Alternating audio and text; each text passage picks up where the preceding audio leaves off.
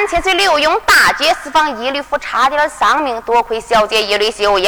小姐差定丫鬟送千岁出府，没敢打前门走，偷偷的出了后角门。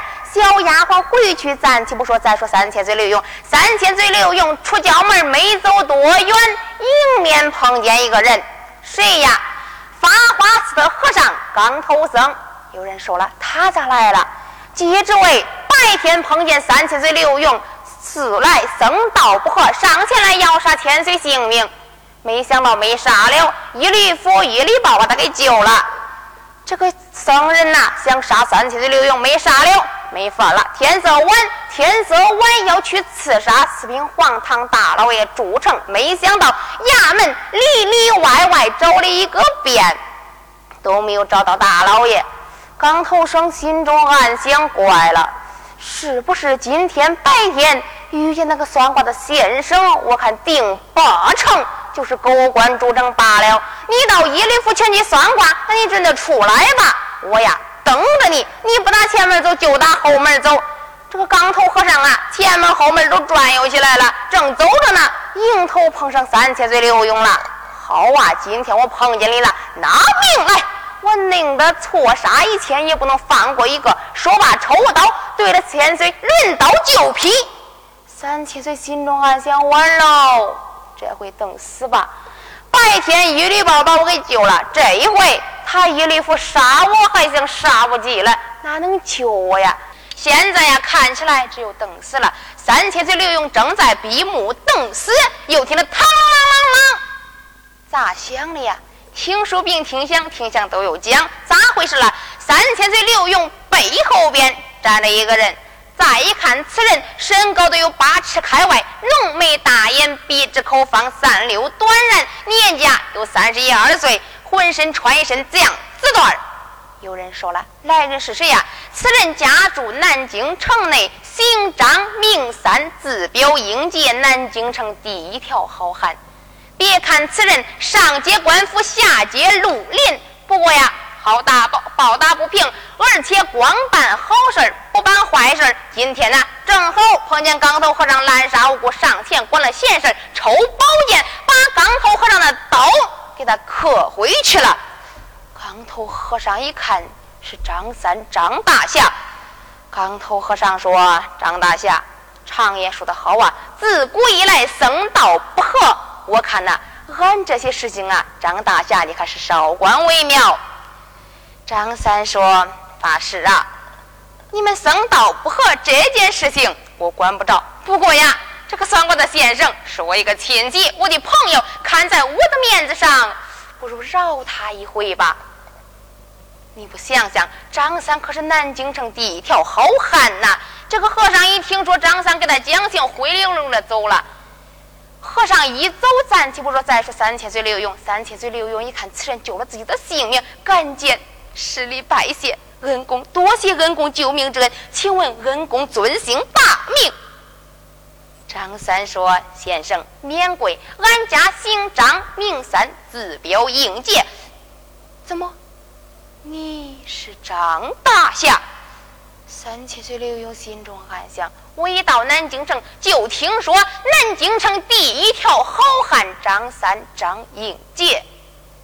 看起来今天他救了我的性命，我得给他拜个朋友。只要是能给他拜个朋友，没准啊，还能帮我捉拿五举杨红、杨凤元呢。再说我上任白天，他也能保我安然无恙啊。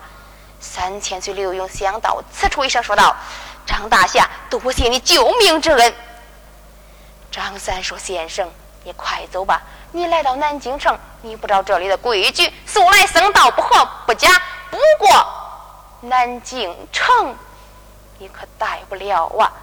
法华寺的和尚，他都仗势欺人，杀人不眨眼。你赶快走吧。你再不走，这一回你碰见我，你下一回还能碰见我吗？你不是本地人是吧？我是北京的。哦，你是北京的呀。”你怎么千里遥远来到南京来了？赶快走吧！三千岁李勇说：“恩公，你让我走，我临走我得拜别一个人呐。拜别人？你拜别谁？我拜别我的同窗好友。你的同窗好友，他在哪里呀？他在南京。怎么在南京？你家在北京，你的同窗好友怎么在南京呢？张大侠。你不知道，我呀跟他一起来到南京里，他也是北京的人士。接着问我的同窗好友，人家有出息，人家当官了，我呀没出息，指望算卦，人家也不忘我，人家给我钱，我不要，我人穷志不短，人穷志不穷，人家没法了。念及同窗情谊，说了让我跟他到南京，他上任，我算卦，管吃管住。白天大姐算卦，到夜晚呢住到他那里，我就跟他来了。这不还没算卦没两天了，今天差点丧命，多亏恩公救我性命啊！哦，这么回事啊？那先生，我来问问你这个同窗好友，他姓甚名谁呀？张大侠，我那个同窗好友啊，就是前几天来到南京上任的四品黄堂大老爷朱成。怎么？朱成？张英杰心中暗想：我也听说了，前几天来了的大老爷上任，南京大街之上抢了张罗的棺材，说那关公许给连大堂之上开棺验尸，审了两堂，都没有审出来，明白了。不用说呀，我看这个人，你别看打扮一个算卦的先生，还真有一股威风劲儿，眉清目秀，唇红齿白。我看呢，他定八成就是大老爷朱成。不用说，案子审不清，问不明，大街四方也是有的。看起来这个人为官清正，我呀还真想给他拜个朋友呢。张三张英杰想到此处，一声说道：“先生，你拜别你这个同窗好友，你去。”我万一我一走，那个光头和尚再找你咋办？他再杀你，到那个时候我赶不到金钱，到那个时候你咋办呢？要不这样吧，我送你一程吧。怎么你要送我一程？多谢张大侠了，张大侠，你待我太好了。我有一个事情，张大侠能否答应？先生，有什么事情啊？讲来，张大侠。我我想给你八拜为交，咱拜为宾朋，你看如何？张三说：“先生啊，五湖四海皆朋友嘛，那多一个朋友就多一条路，那我有啥不愿意的？怎么，张大侠你愿意？我愿意。那张大侠，既然你愿意，那咱捧土为炉，插草为香，对空一拜了。”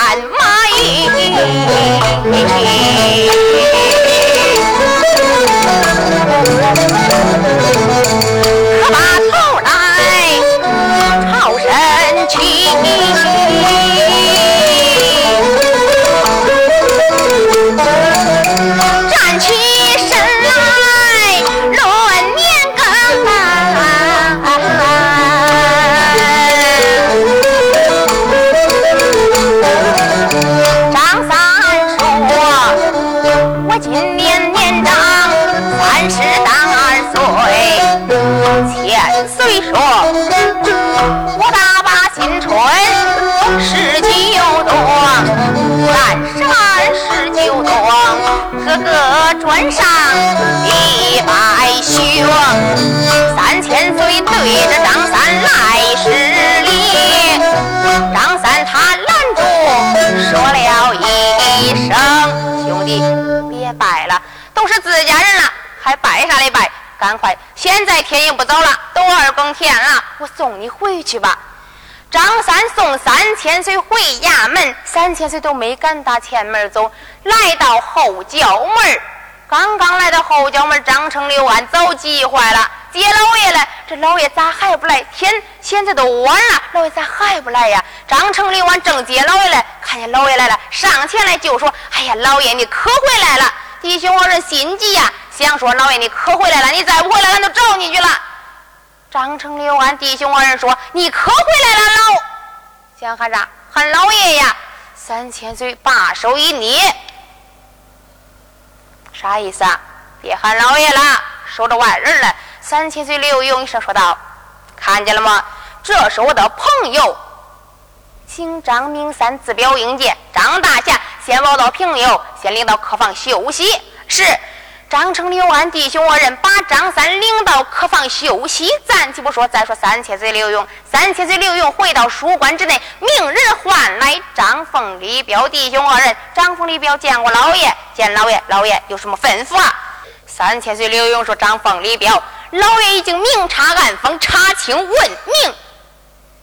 徐桂莲跟他表哥杨红、杨凤元，他二人奸夫淫妇，定计害死张禄，丧命。”来来来，带上老爷的飞天火镖，带上毛头锁链，把五具杨红给我捉拿归案。啊，老爷来！你要说让俺拿别的人，那都行。你要是说拿五具杨红，那俺不敢，不敢。你们二人贪生怕死吗？老爷不是贪生怕死，老爷俺要是死了，能把人拿回来也行啊。老爷，你不知道啊！武举杨红、杨凤元奸盗淫邪，无所不为呀，而且杀人不眨眼。此人是南京城第二条好汉。老爷来，你就是把这三班牙子弟兄们都派过去，那那也拿不住人家呀，还到不了人家跟前来。人家家里边家丁大手可多的是啊，老爷。不过老爷，你要是能把你的身边的大将，你要是给俺两个，那人没准都能拿住了。嗯，张凤李彪，老爷身边的大将是保护老爷的，难道还能给你不成？那那老爷，你要是大将，你不给俺，还有个办法嘞。我向您老推荐一个人，他也能拿武吉杨红杨凤元。谁呀？老爷，此人姓张名三，字表英杰，南京城第一条好汉。不过老爷，这个人他虽然说好报打不平，上街官府，下街绿林。不过这个人你可能请不来，嗯，张富李彪，本老爷我怎么请不来呀？老爷来，你不知道咋回事武举杨红、杨凤元跟张三、张英杰人家俩呀是同门师兄弟。老爷来，虽然说他弟兄二人，虽说他烧的不是一路香，敬的不是一家人，杨红、杨凤元奸盗淫邪，无所不为，光办坏事儿。那张三呢？光办好事他两个不一样。不过老爷来，你不想想，那杨红、杨凤元是他同门师兄弟，那师兄弟再不好，也不能帮咱拿他去吧？老爷，我觉着呀，他呀，不可能给你拿杨红、杨凤元。这个人你请不来，怎么？张凤李彪，你说老爷我请不来，你请不来。三千岁刘墉心中暗想：我请不来，那人我早请来了，在客房里边休息呢。三千岁刘墉一声说道：“张凤李彪，人呐，我已经请来了，现在客房休息，把人给我请过来吧。”啊啊，请来了！张三、张大侠，你老请来了？对，请来了，把他赶快请到书馆之内见老爷。是。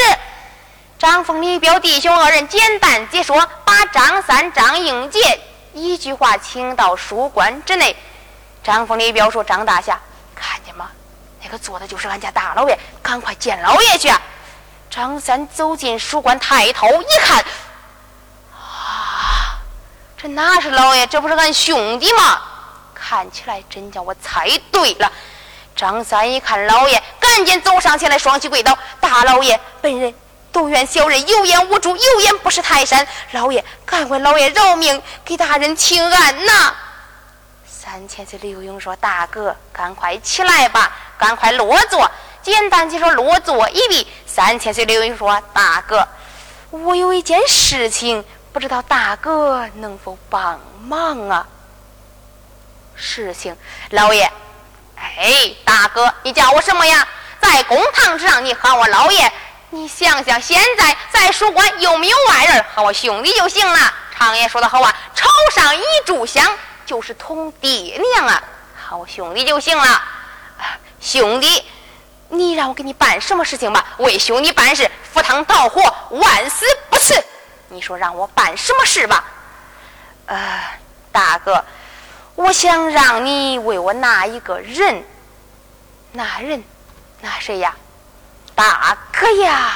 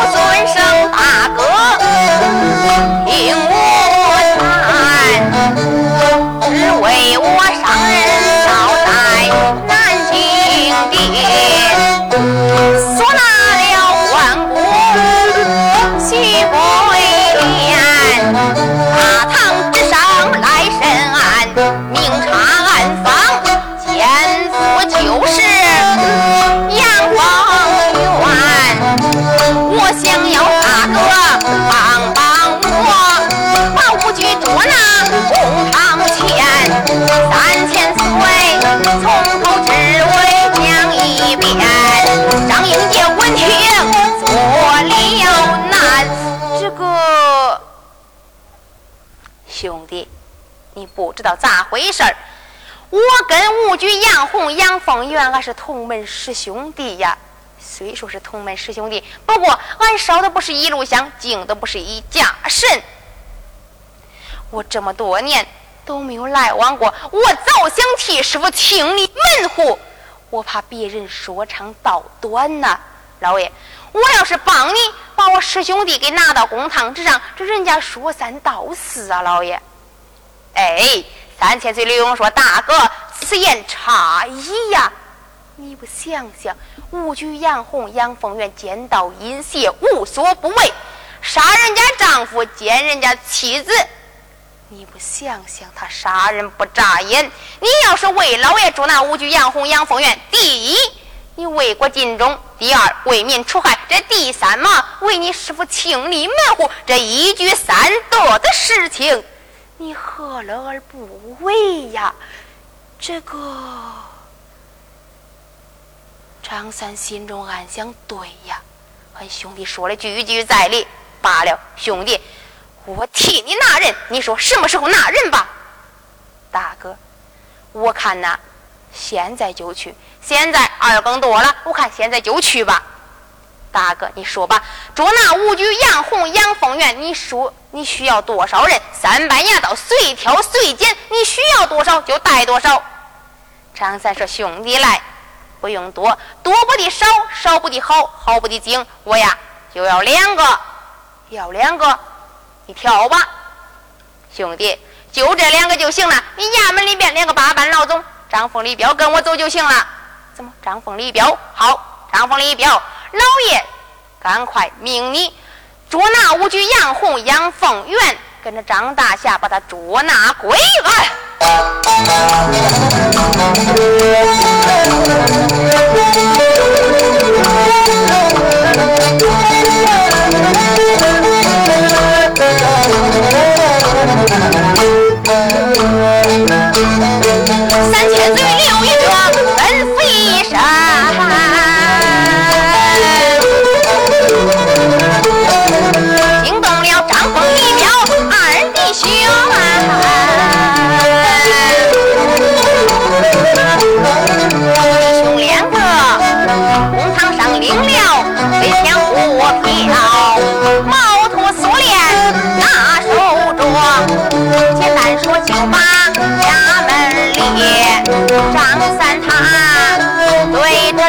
张凤、李彪嘱托一声，但等着见了五局杨凤元，一个个看我颜色行，叫恁困难恁就绑叫恁帮来人上升。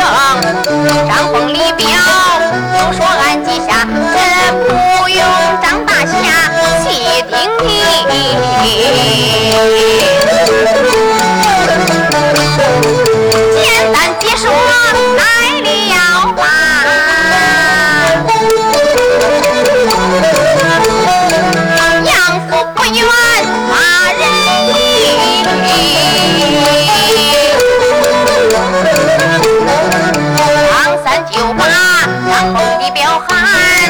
张凤李彪听无名。张凤李彪看见了吗？来到杨红的大门外边，他大门外边有一棵荷包粗细的大柳树，你们呢藏到柳树后边，我前去喊门。别管我说啥，只要是吴局杨红、杨凤阳跟我出来，你们把二人把毛头锁链给他搭上，人跑了算我的事儿。嗨，张大侠，俺记下了，没事儿，你进去吧。张峰、李彪弟兄二人藏到柳树后边，暂且不说。再说张三，张三走上前来，手撇门板，高声喊道：“开门，开门，里边有人没有？”张三一喊门不大要紧，大里边走出来老管家杨天福。老管家一开开门一看，呀，这不是张员外吗？张员外，哎，你咋来了？这多这么多年都没来往了，是哪阵香风把你老挂来了啊？有何贵干？老管家呀，我找你家员外爷有件事情，你向里禀报。是。杨天福向里禀报，禀报给五局杨红。杨红睡了没？没睡。二更多了，睡不着。为啥？三千岁刘勇把他心爱的心肝小宝贝给压了。你不想想能睡着吗？再说还牵扯他自己来。只要徐福莲一招口供，他也活不成啊。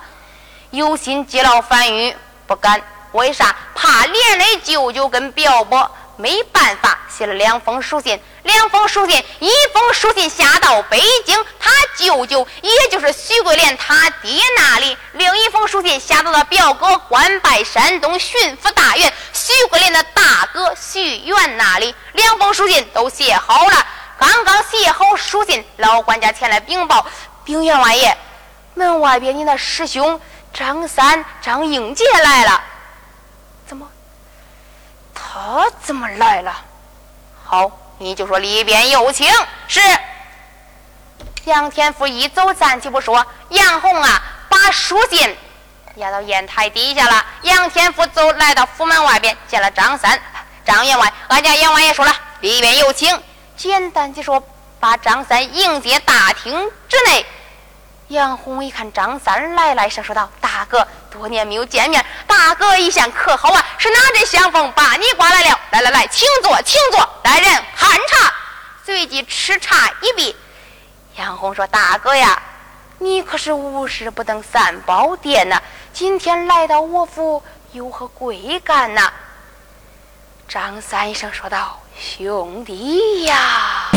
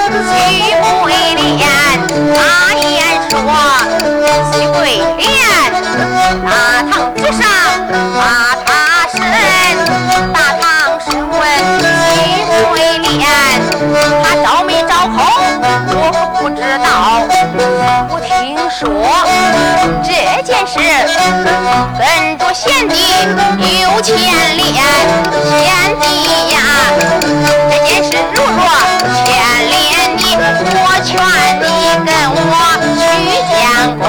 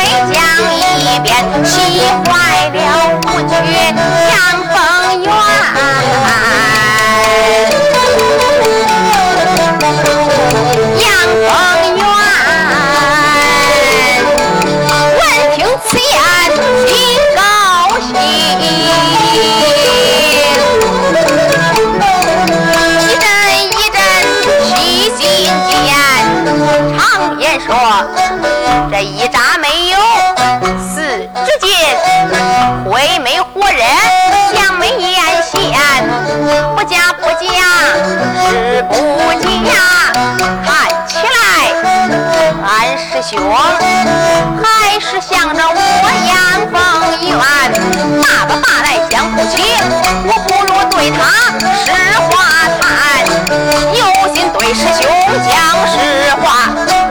又一想，走漏了风声，那算麻烦。张三一番话讲的不大要紧，喜欢杨凤杨凤元了。杨红心中暗想：常言说得好啊，事亲三分像，灰眉活人，将眉眼线，一扎眉四指尖，一点都不假。看起来弟兄虽然说多年没有见过面，不相往来。俺师兄还是想着我，他说了，这件事要是跟我有牵连，让我赶快去见官，不见官就逃命罢了。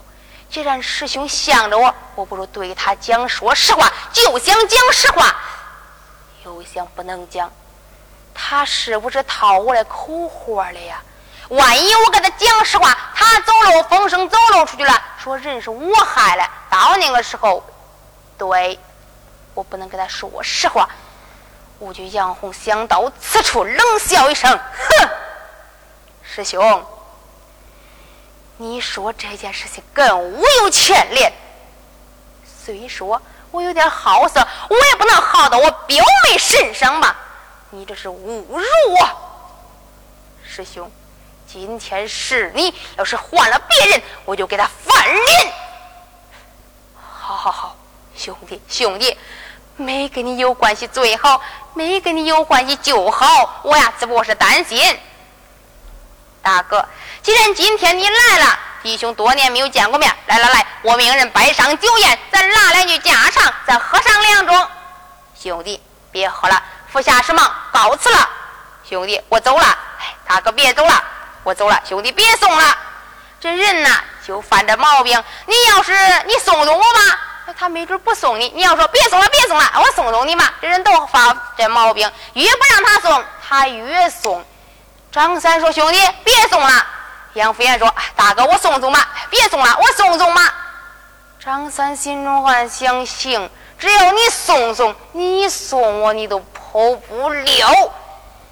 张三呐，用手拉着杨凤元，手拉手出来了。他一出来，暂且不说，再说这，再说张凤李彪，张凤李彪弟兄二人在大柳树后边躲着嘞。老管家杨天福回去睡觉去了，大门没人把守了。弟兄二人轻手轻脚进去了，进了府门，这大门是往里开着的。弟兄二人一边躲着一个藏好了，刚一藏好，张三手拉着杨红出来了。刚一出来，杨红一脚门里，一脚门外，往外就走。张峰、李彪弟兄二人一使眼神，把矛头锁链往上一搭。打到杨凤元的脖子上面来，一搭上往后就拽，他这一拽不大要紧，吓坏杨红了。杨红心中暗想：坏了，我上当了。对，你既然你拉着我，你矛头锁链给我搭上了，你往后就得拽，你往后拽，我就往后退，我往后退不了几步，退到俺家，到我府里边，我还能怕你不成？我家里边家丁大手多的是，只要我吆喝一声。只有我的光瞻，只有你的亏吃。杨福元想到此处，就往后退。你有人往后拉，他都往后退。被张三看出来了。杨福元还没退了一步，张三用手啪，把杨凤元的寸关尺穴道给他扣住了。杨福元坐了半刻，身子都是麻的呀。张凤、李彪弟兄二人一看，上前来绳捆索绑，绑了五局杨红、杨凤元，大脚往杨红的屁股上一跺：“你给我走！”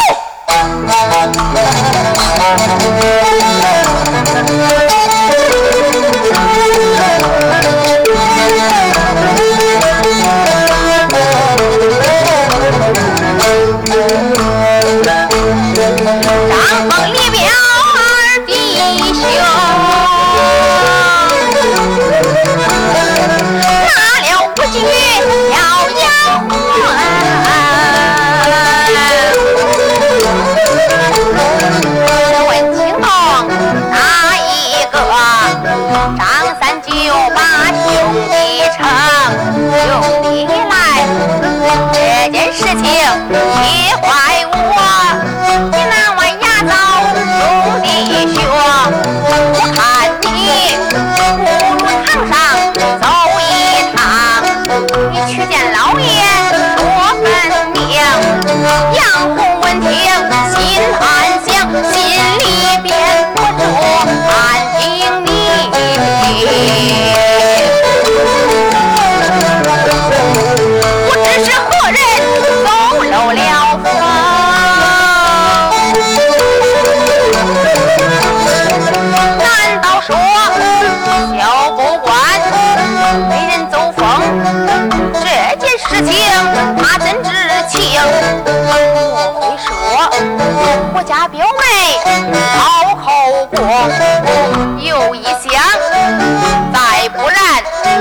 是不是东大路走漏风？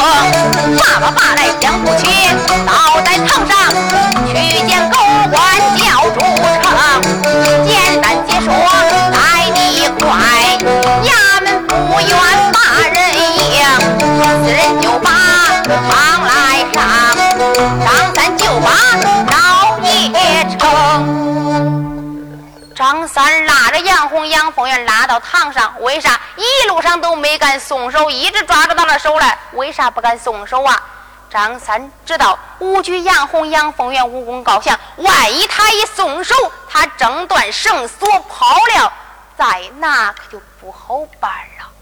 张三一路上都没敢松手，一直拉着他来，来到公堂之上，才把手松了。这回人这么多，你都跑不了了。一松手，张三说：“老爷，人我已经给你带来了。”三千岁雷勇说：“好，张大侠，现在你把人给我带来了，你回房先休息去吧。”张三说：“老爷，我有一事相求。”张大侠有何事情，请讲。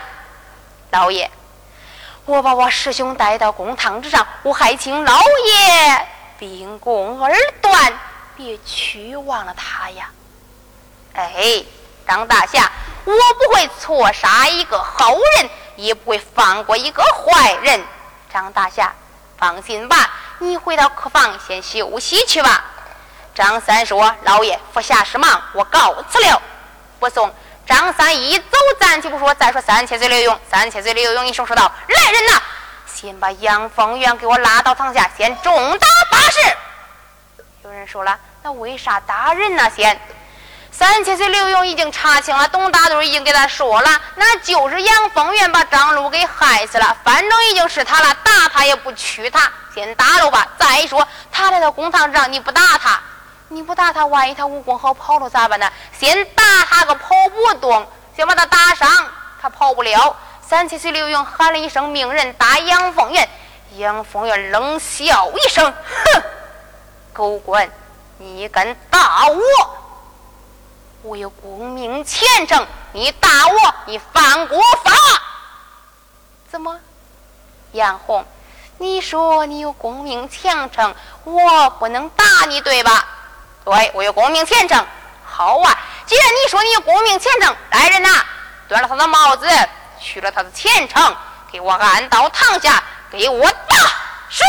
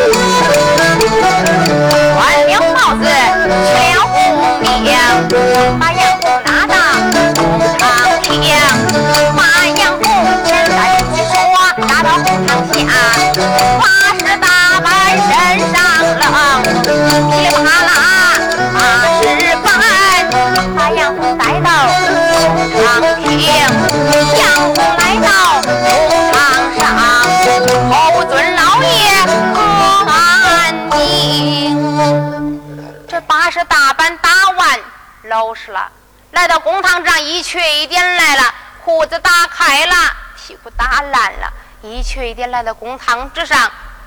你不跪不跪也不行了，来到公堂上，赶紧跪倒，见过老爷。老爷，你问案不公，怎么？我问案不公？是啊，老爷。老爷，我发犯何律？你为何来到公堂上？你先打我呀？怎么？杨红。你说我为何打你，对吧？三七岁刘勇心中暗想：对我炸他一炸吧，我一炸他，他要是招了口供，他招了口供，徐桂莲，你招口也是死，不招口也是亡。三七岁刘勇想到此处，一声说道：“杨红，实话跟你说吧，你家表妹徐桂莲已经招了口供，他言说你们二人通奸二年有余。”奸夫淫妇定计，当天晚上害死张禄丧命。杨红、徐桂莲已经招了口供，你招口也是死，不招口亦是亡。你要是招口，免得受皮肉之苦。我看你还是招了吧。这个杨红心中暗暗的埋怨道：“表妹呀，表妹，我还想着救你嘞，没想到公堂之上你已经招了口供，我咋办？不招口。”不招口也是死，招口也是亡。我要是招了口，我还得免受皮肉之苦呢。杨洪想到此处，一声说道：“老爷，听去了。”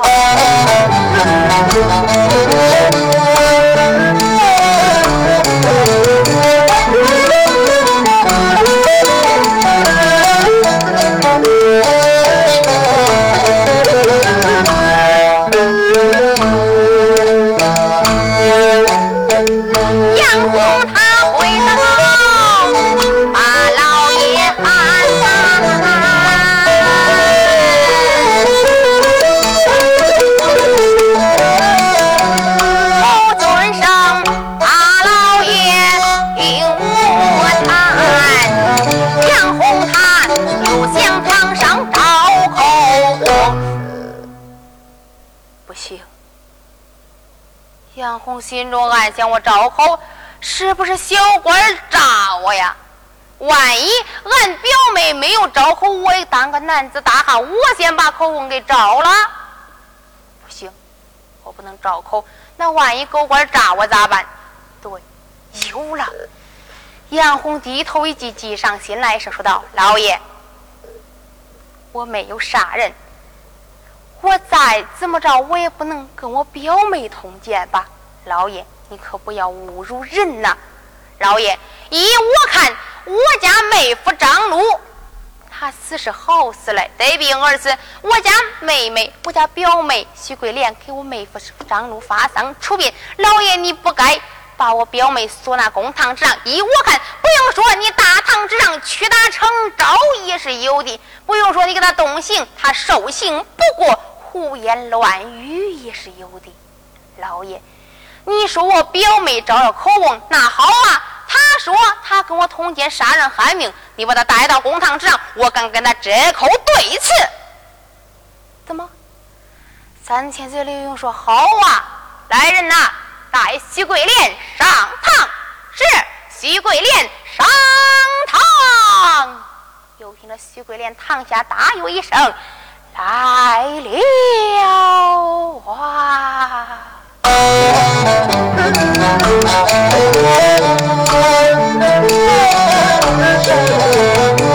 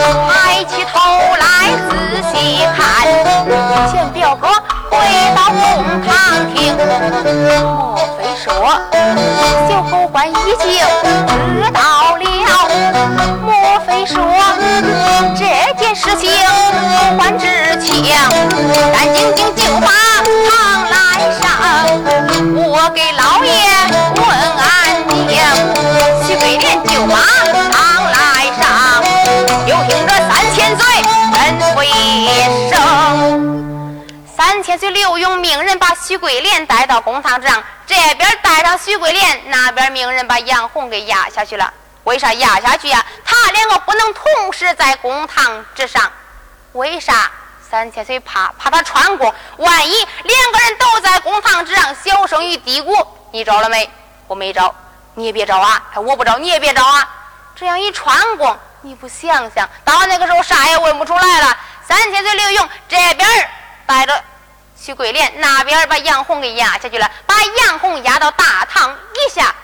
三千岁刘墉说：“徐桂莲，见过老爷。”徐桂莲，实话跟你说吧，本老爷已经知道了，你家表哥武举杨红、杨凤元大堂之上已经招了口供。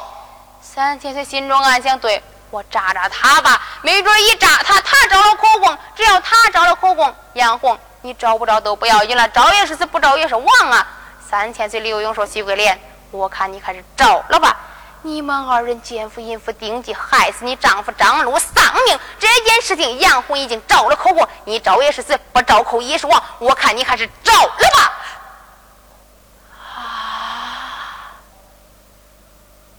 徐桂莲心中暗想：表哥啊，表。我一个女流之辈，小狗官大堂用刑，我都没有招口过。表哥，你不该招